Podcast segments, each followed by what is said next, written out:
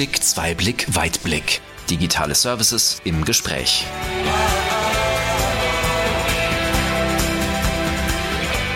Herzlich willkommen zur neuesten Episode unseres Podcasts Einblick, Zweiblick, Weitblick, digitale Services im Gespräch. Mein Name ist Katja Lübke und ich begleite Sie wie immer durch die heutige Episode. Worüber sprechen wir heute? Über eine revolutionäre Entwicklung. So hat es der Kunde, den wir gleich kennenlernen, im Vorgespräch genannt. Was diese revolutionäre Entwicklung mit Finanzierung, Geschäftsmodellen und Sondermaschinenbau zu tun hat, das schauen wir uns jetzt mal genauer an. Dazu möchte ich meine Gäste begrüßen. Heute dabei sind Thomas Fußt, Vertriebsleiter der Firma SN Maschinenbau, Peter Welp, Fachberater bei Siemens Financial Services und Bernhard Witscherek aus dem Siemens Vertrieb für den Maschinenbau. Stellt euch gerne selbst einmal kurz vor und besonders, was macht überhaupt SN Maschinenbau und was ist eigentlich Siemens Financial Services? Ja, mein Name ist Thomas Fußt. Ich bin verantwortlich für den Vertrieb und das Marketing bei SN Maschinenbau. SN Maschinenbau ist ein klassischer mittelständischer Sondermaschinenbauer. Wir haben knapp 300 Mitarbeiter. Wir machen etwas in der Nähe von 50 Millionen Euro Umsatz im Jahr.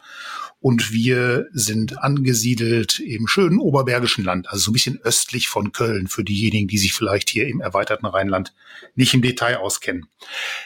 Was macht SN Maschinenbau? Wir sind ein Hersteller von horizontalen Beutelpackmaschinen. Da kann sich möglicherweise der ein oder andere nicht sofort vorstellen, was das ist. Aber die Produkte, die unsere Maschinen machen, beziehungsweise die auf unseren Maschinen hergestellt werden, die kennen die meisten.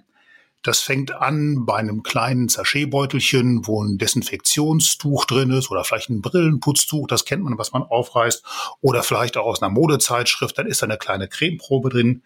Das geht über die Tütensuppe oder den Fertigpudding, den man sich ganz schnell zusammenrühren kann, bis hin zu einem großen Beutel, in dem wir unser Katzenfutter kaufen oder vielleicht auch den Reibkäse, weil die Pizza, die wir so allgemein bekommen, doch ein bisschen knapp belegt ist.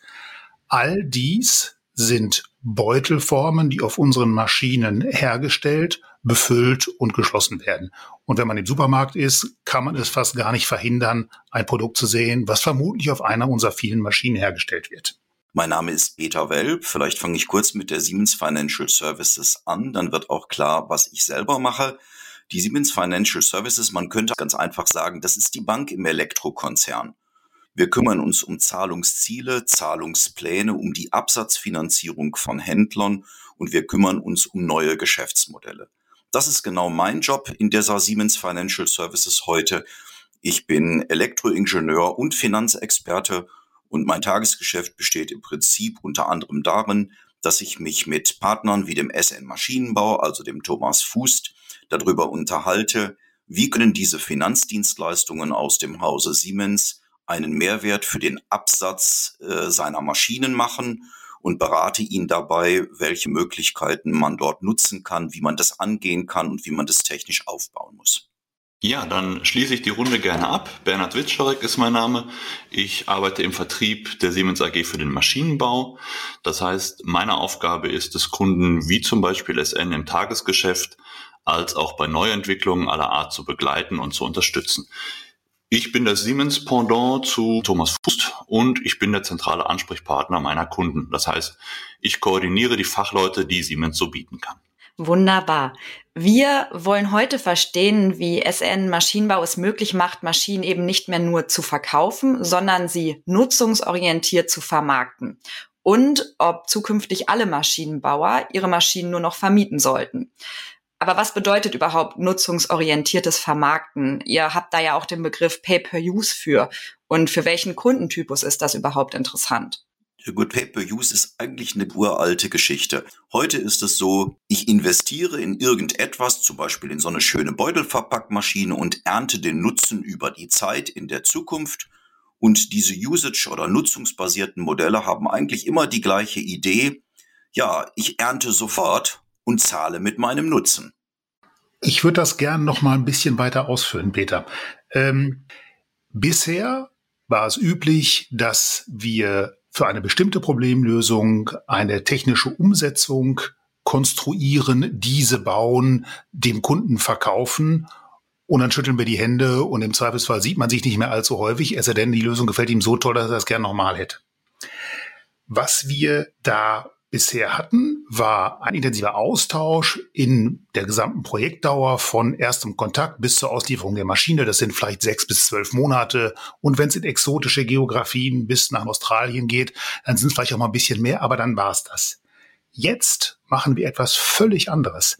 Jetzt gehen wir zu einem Kunden hin und sagen, du hast doch da einen Bedarf, vielleicht einen kurzfristigen, du musst überhaupt nicht großartig investieren, sondern du zahlst, und deshalb würde ich auch diesen Begriff von Pay-per-Use gern noch mal ein bisschen genauer fassen. Eigentlich ist es nicht nur Pay-per-Use, kennen wir ja vielleicht von einem Auto, mit dem wir durch die Gegend fahren, oder wenn wir eine Maschine bestimmte Zeit laufen lassen. In unserem Fall ist es sogar Pay-per-Outcome. Also das, was aus der Maschine rauskommt, in unserem Fall die gefüllten Beutel, für jeden einzelnen zahle ich. Wenn ich das nicht habe, zahle ich nicht. Das ist für den Sondermaschinenbau im mittelständischen Bereich bei uns, ist so eine Art Revolution. Das ist eigentlich unvorstellbar. Wie seid ihr denn jetzt auf diese Idee gekommen, auf diese revolutionäre Idee? Von wem kam das? Wie habt ihr dann weitergemacht, nachdem das erste Mal in eurem Kopf diese Idee war? Also um bei der, bei der Wahrheit zu bleiben, was einem natürlich im Vertrieb und Marketing manchmal ein bisschen schwerer fällt, die Idee ist gar nicht von uns. Ich würde jetzt ja gerne erzählen, dass ich irgendwann morgens bei sonnigem Wetter ins Büro gefahren bin und mir dachte, Mensch, du musst doch mal irgendwie die Firma, für die du arbeitest, revolutionieren. Die Wahrheit ist ein bisschen anders. Der Peter ist irgendwann gekommen mit Berner zusammen und mit noch einem anderen Kollegen und hat uns als SN, wir sind ja ein langjähriger Partner, Siemens ist unser größter, wichtigster, strategisch bedeutsamster Zulieferer seit langer, langer Zeit. Die sind zu uns gekommen und haben gesagt, wir möchten euch was Neues vorstellen. Und dann hatte ich schon ganz kurz die Sorge, oh Gott, bestimmt wieder irgendwas sehr Technisches. Ich bin nämlich ein Volkswirt, ich habe es gar nicht so mit dem Ingenieurtum.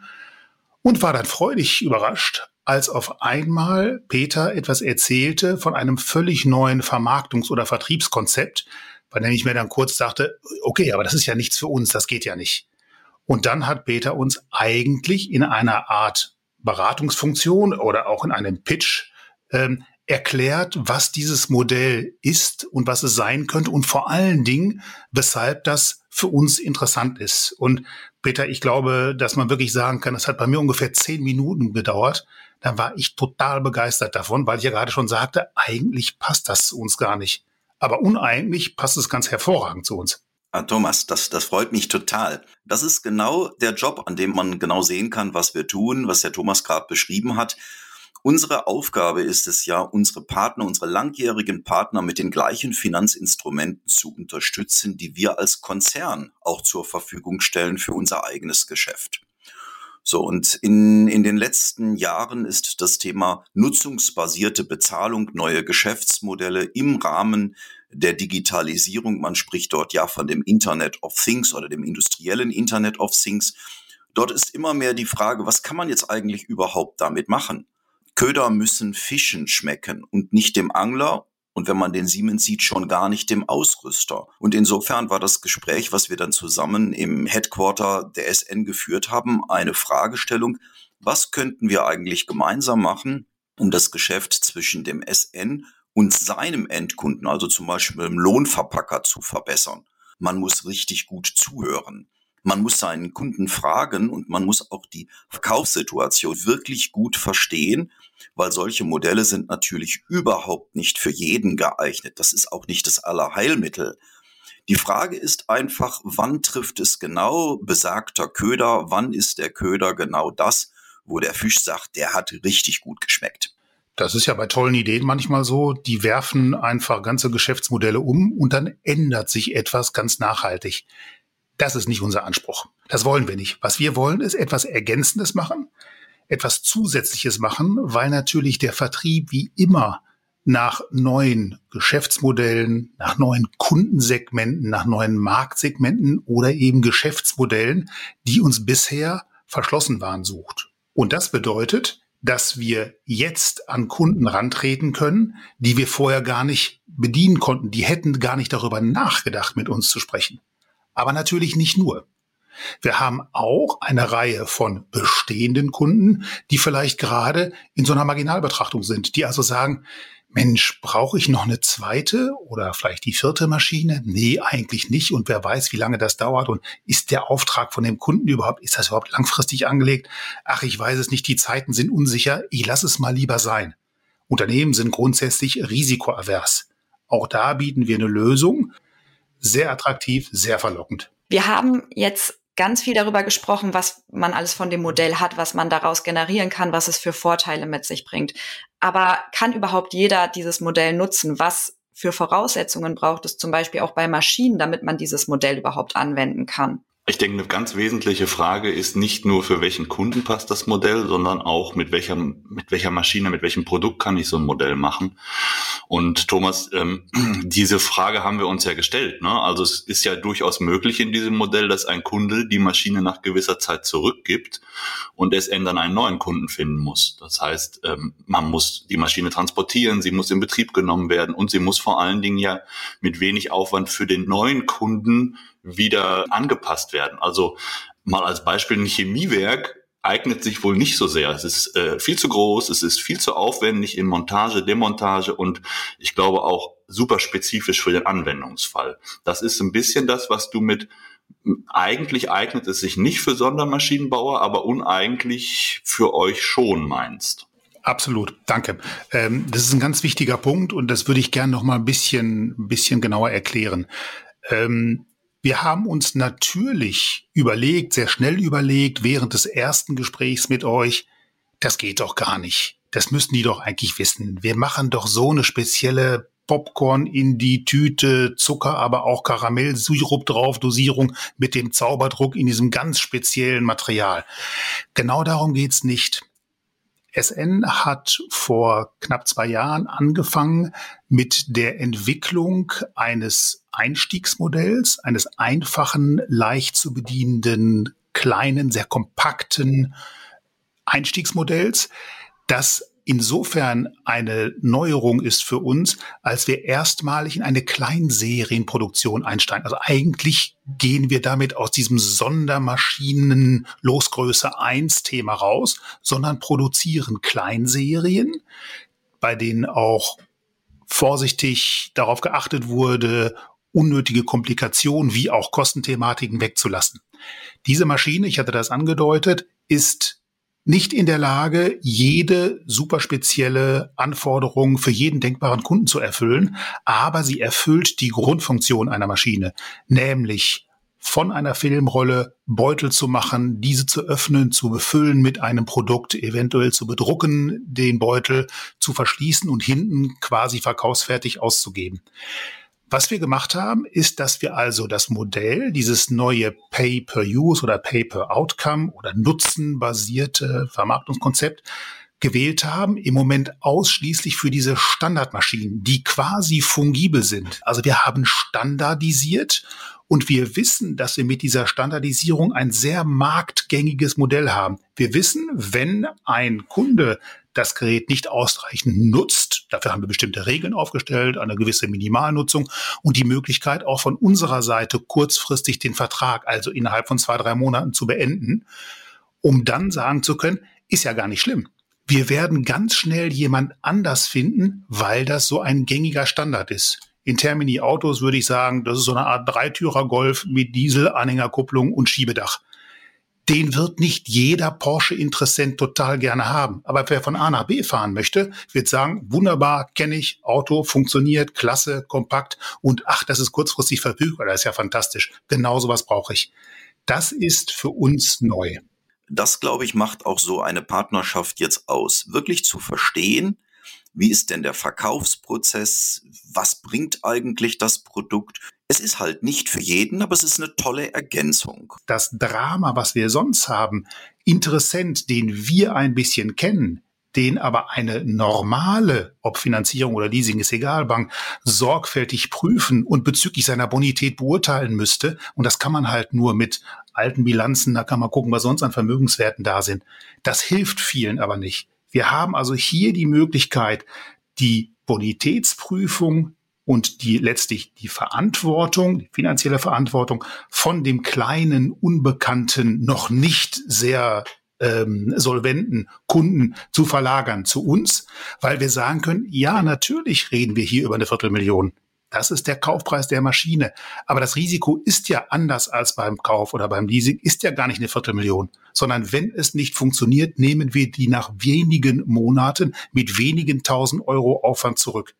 Das ist etwas, was bisher unmöglich war. Also neue Marktsegmente. Was wären denn jetzt genau die technischen Anforderungen, damit man dann auch wirklich irgendwann abrechnen kann? Wir haben jetzt ganz viel gelernt, wie, wie das alles in der Theorie funktioniert, aber was braucht eine Maschine, damit sie dann auch sagen kann, so, es sind jetzt so viele Verpackungen produziert worden, die auch berechnet werden? Der Kern ist ja stets, was will ich erreichen? Und wenn ich das klar weiß, dann kann ich mir Gedanken machen, was ich für Werkzeuge für die Umsetzung brauche. Ne? Also ähm, brauche ich eine Cloud? das ergibt sich aus der Anforderung, nicht daraus, dass es möglich ist, eine Cloud einzusetzen. Und in diesem Falle hier ist technisch eigentlich relativ wenig für die reine Abrechnung erforderlich. Eigentlich nur ein Stückzahlzähler. Es geht aber auch um Transparenz und es geht auch um Absicherung vor Manipulation und Missbrauch und so weiter. Und ähm, da kommt halt dazu, wenn ich nutzungsorientiert abrechne, dann muss für SN wie auch für den Kunden sichergestellt sein, dass alles mit rechten Dingen zugeht. Thomas, wir hatten die Diskussion, wie ein Betrieb ohne Produktzählung verhindert werden kann, aber auch wie die Abrechnung für den Kunden so transparent gestaltet werden kann, dass alle wirklich auch ein gutes Gefühl dabei haben. Absolut. Ich, ich kann das nur bestätigen. Wir hatten ja erwartungsgemäß mit Widerständen zu kämpfen. Natürlich auf der Kundenseite, der dann sagt, ja, aber wie wollen wir das denn genau machen, dass ich sozusagen nicht zu viel zahle? wie auch auf Herstellerseite, auf der Eigentümerseite bei uns, die gesagt haben, naja, aber wie können wir das denn vor Manipulation schützen und wie geht denn das überhaupt und was ist denn, wenn der nicht zahlt und dann produziert er bis ans Ende seiner Tage immer weiter? Das ist ja alles total unsicher. Wir haben dafür eine, ich glaube, technisch überschaubar komplizierte, nämlich eigentlich nicht sehr komplizierte, extrem transparente Lösung gefunden, bei der die Maschine an definierten Punkten. Bei uns ist das eine Stelle, wo die Maschine sagt, so, hier ist der Beutel, ich bin auf, du kannst jetzt was auch immer du möchtest abfüllen. Das ist für uns das Zählkriterium. Und das kann ich nicht schätzen oder über den Tag oder am Ende der Woche wird irgendeine Summe ausgespuckt, sondern da kann ich live zugucken. Und der Zeitversatz, da bin ich technisch nicht gut genug, aber der ist wahrscheinlich im Zehntelsekundenbereich. Das heißt, wenn der Kunde zehn Beutel produziert hat und auf seinem Zähler die zehn sieht, dann hat er keine Chance mehr als einen Wimpernschlag zu machen. Dann kann ich das, wenn ich es möchte, live mitverfolgen. Kann das wunderbar dokumentieren und genauso funktioniert auch die Abrechnung. Ich kommuniziere mit meinem Kunden monatlich, das muss man sich mal auf der Zunge zergehen lassen. Jeden Monat habe ich mit meinem Kunden Kontakt höre, habe einen Anlass, habe einen, wenn man so will, Vorwand, ihn anzurufen und zu sagen, Mensch, wie läuft's denn? Ich habe gesehen, du hast diesen Monat ja 322.017 Beutel produziert. Da wird er sagen, nein, nein, nein, ich hatte nur 322.016 Beutel. Dann kann ich mit ihm Scherze darüber machen, ob er sich vielleicht verrechnet hat. Oder vielleicht habe ich mich auch verrechnet. Maximal transparent. Alles, was wir sehen, kann der Kunde auch sehen. Und es ist ja, Bernhard, ein bisschen mehr als nur die Anzahl der Beutel. Wie viele gute, wie viele schlechte. Ich kann die Gelegenheit also nutzen und kann sagen, pass mal auf, lieber Kunde, und das mit unserem ersten Kunden läuft das ja im Moment schon live. Ich habe festgestellt, du hast gestern und vorgestern relativ viele Schlechtbeutel. Also die Produktion läuft nicht so richtig super. Kannst du mir denn sagen, woran es vielleicht lief? Vielleicht kann ich dir helfen von hier. Und dann sagt er, ja, ich habe das Format umgestellt oder eine andere Folie oder ich hatte Probleme mit meiner Dosierung oder das Produkt war auf einmal klebrig. Man kann den Kunden immer begleiten. Man lebt mit dem Kunden, die Hochs und die Tiefs auch. Und ich habe gestern ein Video von unserem ersten Pay-per-Use-Kunden bekommen. Das Video hat mir einen ziemlichen Schreck eingejagt. Da war das Druckbild auf der Folie, war gekippt um 90 Grad. Und ich habe dann gedacht, oh Gott, das darf nicht wahr sein, der arme Kerl, der hat wahrscheinlich eine Lieferung falsch bedruckte Folie bekommen. Dann hat er mir mit dem Smiley zurückgeschrieben und gesagt, sehr interessant, dass du das auch sehen kannst. Woran liegt denn das? Naja, es liegt daran, der hatte Folie noch aus, aus Altbeständen aus einer Maschine, die vertikal arbeitet, also quasi genau um 90 Grad gekippt ist. Der wollte diese Folie aber nicht wegwerfen und hat sich dann überlegt, naja, ich kann den Beutel doch auch andersrum machen. Ob der von oben gefüllt wird oder Seite, wenn er nachher erstmal geschlossen ist, ist dem Kunden das egal. Ich bin also ganz nah dran über Monate und wenn ich möchte über Jahre. weiß, was passiert, weiß, was den bewegt. Vielleicht möchte er eine zweite Maschine, vielleicht möchte er eine kaufen, vielleicht macht er ganz andere Sachen. Vielleicht kann er mir auch sagen, wovon er denn überzeugt ist, dass man so die Maschine besser machen könnte. Das ist sonst für uns sehr schwer, weil es maximal im Jahr mal einen Service gibt oder zwei. So habe ich kontinuierlichen Kontakt und kann ganz transparent Minuten, Sekunden genau, kann ich sehen, was produziert wird. Und der Kunde kann das auch. Es gibt ein wunderbares kleines Dashboard. Das kann man auf dem Handy spielen, wenn man möchte. Der Kunde hat es auf dem iPad. Und wir gucken uns das parallel an. Und ich kann dann schon schmunzelnd sagen zu ihm, und der Kunde nimmt das auch so auf, ich sehe, du hast ja heute mal 50 Minuten Mittagspause gemacht, nicht eine halbe Stunde. Thomas, lass mich noch mal reingrätschen von der Seite der, der Bank. Weißt du, Banken stellen sich ja natürlich immer die Frage Sicherheit, Sicherheit, Sicherheit. Und ich glaube, das ist genau einer der charmanten Effekte solcher neuen Geschäftsmodelle. Die Bankenwelt redet dann von Revisionssicherheit, du hast von Bonität, also von dem Thema, kann ein Kunde bezahlen? Und das ist jetzt etwas, was ich vorhin so locker mal gesagt habe. Äh, Internet of Things ist für uns Banker wenn das Asset, also deine Maschine plötzlich sprechen kann. Sie kann mir live alles sagen, wie du schön beschrieben hast. Wir können jetzt ganz genau sehen, was passiert eigentlich damit. Wird sie gut benutzt? Wird sie schlecht benutzt? Wird sie gut behandelt? Wird sie schlecht behandelt?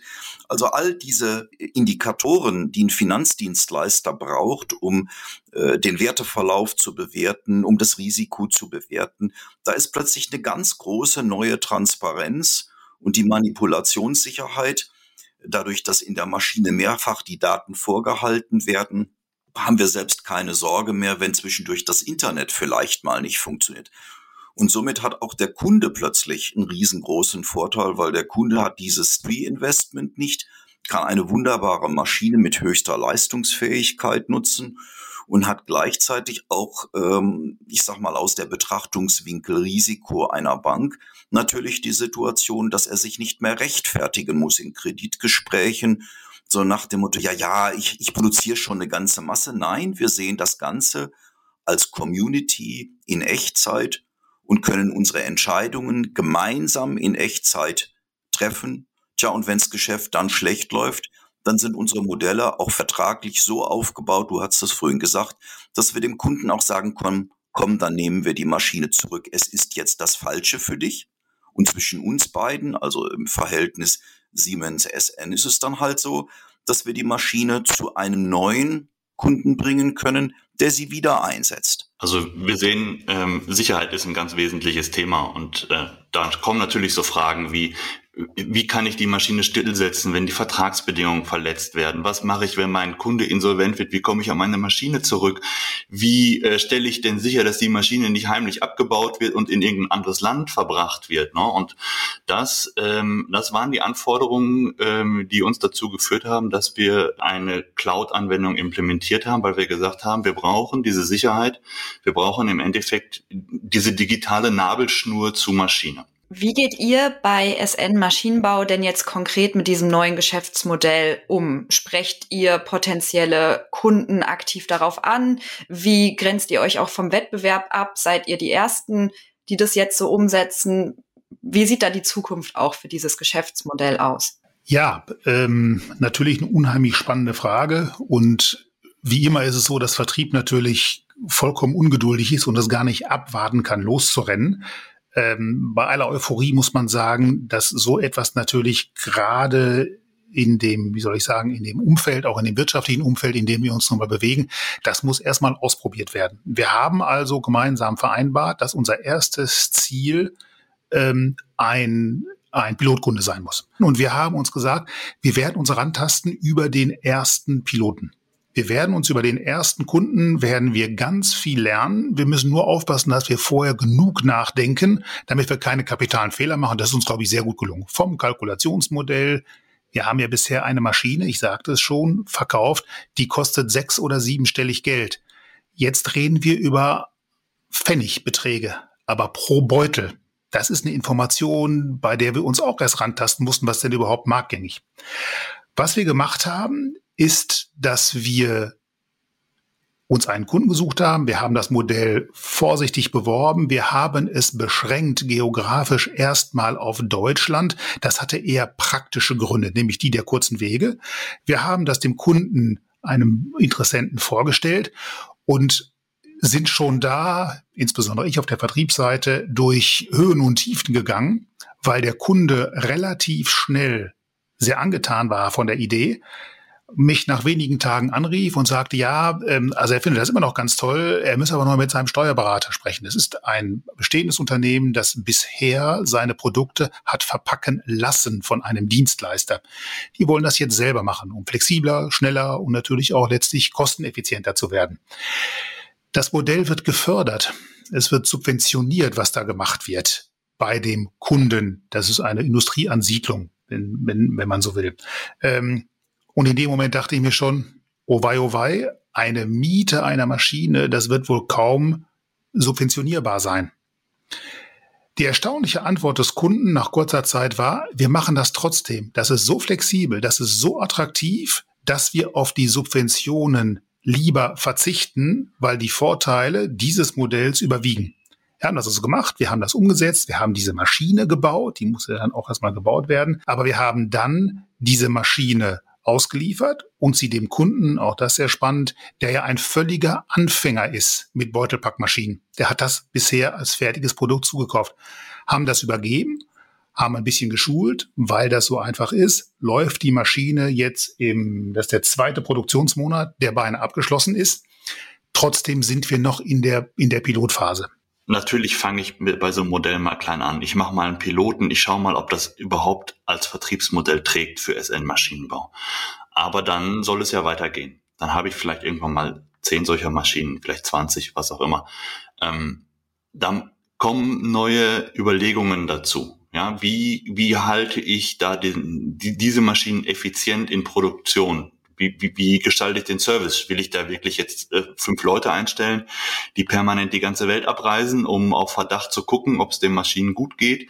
Ja, also dann kommen neue Gedanken dazu und von daher ist es mir wichtig, dass man so ein Modell natürlich im Kleinen anfängt, aber von Anfang an darauf achtet, dass es skalierbar ist.